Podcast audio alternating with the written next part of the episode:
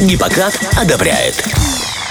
Приветствуем всех еще раз на нашей волне 104.1 FM, эм, и мы вернулись не одни, а вместе с полезной рубрикой. Сегодня мы поговорим про такую патологию, как инсулинорезистентность, которая на сегодняшний день встречается довольно часто в мире. Ну а обсудим мы это расстройство вместе с врачом-эндокринологом медицинского центра Терамет Натальей Смоковой. Наталья Николаевна, доброе утро. Доброе утро. Ну и начнем наш разговор, э, скорее всего, со знакомства с патологией. Что такое инсулинорезистентность?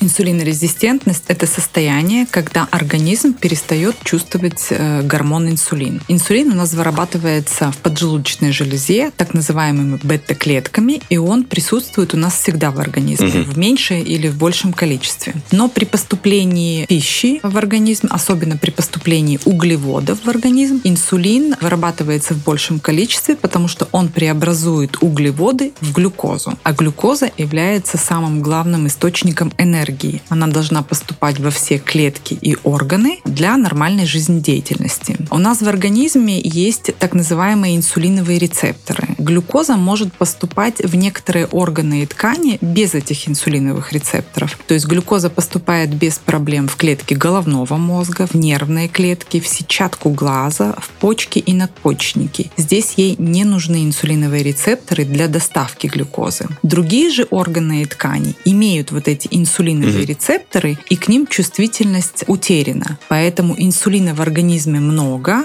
но они не могут открыть вот эти двери для того, чтобы глюкоза поступила в определенный орган для доставки достаточного количества энергии. То есть без инсулина, получается, глюкоза не может попасть в клетку и будет просто гулять себе по крови. А как это отражается на организме человека? При длительно существующей инсулинорезистентности уровень инсулина в организме увеличивается до больших значений и возникает гиперинсулинемия. А гиперинсулинемия приводит к повышенному аппетиту аппетиту. Угу. Повышенный аппетит приводит к избыточной массе тела, к ожирению, к ожирению внутренних органов, к жировым э, изменениям внутренних органов. А повышенное содержание глюкозы в крови приводит к повышению сахара и тем самым может способствовать сахарному диабету. А есть ли еще какие-то признаки, по которым можно человеку заподозрить, что у него есть инсулинорезистентность? Но все-таки инсулинорезистентность это медицинский термин, угу. но заподозрить мы можем тогда, когда у нас начала увеличиваться масса тела в первую угу. очередь, если появился избыток или ожирение. Заподозрить мы можем и сами, э, можем обратиться за медицинской помощью, но существуют анализы, по которым мы четко можем выставить, что у человека есть инсулинорезистентность. Как мы уже говорили, как правило, инсулинорезистентность идет рука об руку с лишним весом. А стройного человека такая патология, она не касается? Касается. По данным исследований, около 10% людей без избытка массы тела имеют инсулинорезистентность. Но эта инсулинорезистентность, она в первую очередь связана с нарушением чувствительности к инсулину клеток печени, когда угу. возникает жировой гепатоз у худого человека либо пациента с нормальной массой тела. А почему в целом вообще возникает инсулинорезистентность? Ну, здесь причины могут быть как приобретенные, так и врожденные. Некоторые врожденные патологии, такие как патологии гипофиза, гипоталамуса, надпочечников, они могут привести к нарушению чувствительности к инсулину. Но зачастую это все-таки приобретенное состояние. Угу. И здесь такими предрасполагающими факторами в первую очередь является избыток массы тела, малоподвижный образ жизни, ожирение и злоупотребление быстрыми углеводами.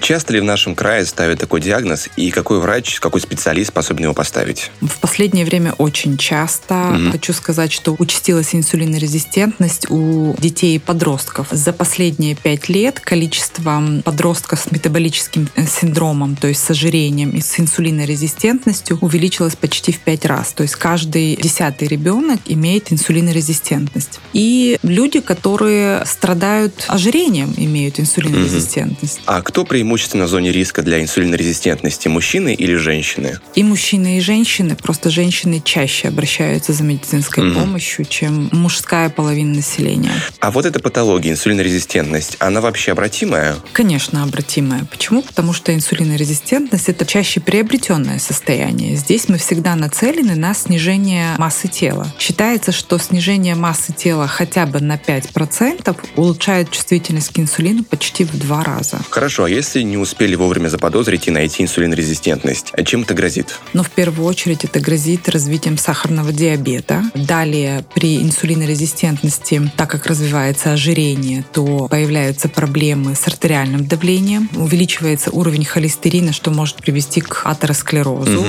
Ожирение приводит к различным гормональным изменениям, к снижению уровня тестостерона, то есть появляются проблемы с потенцией у мужчин, нарушается менструальный цикл, потому угу. что инсулин ухудшает выработку половых гормонов. А как долго инсулинорезистентность может оставаться патологией без перехода в диабет и другие осложнения? То есть можно ли, скажем так, жить и не знать о ней? Жить и не знать об инсулинорезистентности можно, но когда у человека есть ожирение, он должен задуматься, что что-то не так. Угу. Потому что, ну, все-таки, еще раз повторюсь, инсулинорезистентность — это медицинский термин. Но если есть избыток массы тела, значит, мы должны понимать, что организму тяжело и где-то будут какие-то проблемы. Правильно ли я понимаю, что тогда основной метод корректировки инсулинорезистентности — это, получается, диеты? Да, в первую очередь. Если это приобретенное, то это соблюдение диеты, режима питания, рациона питания. Очень важно, чтобы мы ложились спать не позже 23 часов, потому что в ночное время у нас вырабатываются гормоны, которые мешают нам снизить уровень инсулина в организме. И ежедневные кардионагрузки. Самое простое – это ходьба. Тем не менее, могу не уточнить, а каких продуктов желательно избегать, а каким стоит отдавать предпочтение? Стоит отдавать предпочтение э, белкам, в первую очередь мясо, рыба, молочные продукты, овощи и стараться избегать быстрых углеводов, угу. то есть фастфудов, э, еды быстрого приготовления, избегать сладости, мед, варенье, печенье, пироги, торты. А как часто нужно проверяться на инсулинорезистентность? А, ну, хочу сказать, что есть такое исследование, оно так и называется, оценка инсулинорезистентности, индекс Хома. Когда пациент приходит к врачу, и доктор заподозрил или определил, что есть ожирение, но он всегда должен проверить вот этот индекс Хома, чтобы понимать, входит ли в группу риска пациент и по сахарному диабету, и по атеросклерозу. В общем, желательно время от времени рано или поздно провериться все-таки. Ну, люди, которые имеют ожирение, да, угу. обязательно. В первую очередь. Что ж, спасибо большое вам за эту информацию, Наталья Николаевна. Еще одна интересная беседа, не менее интересная, чем все другие. Ну, а пока что мы идем дальше по эфиру. У нас еще впереди много интересных событий, поэтому не переключаемся и слушаем Первое радио.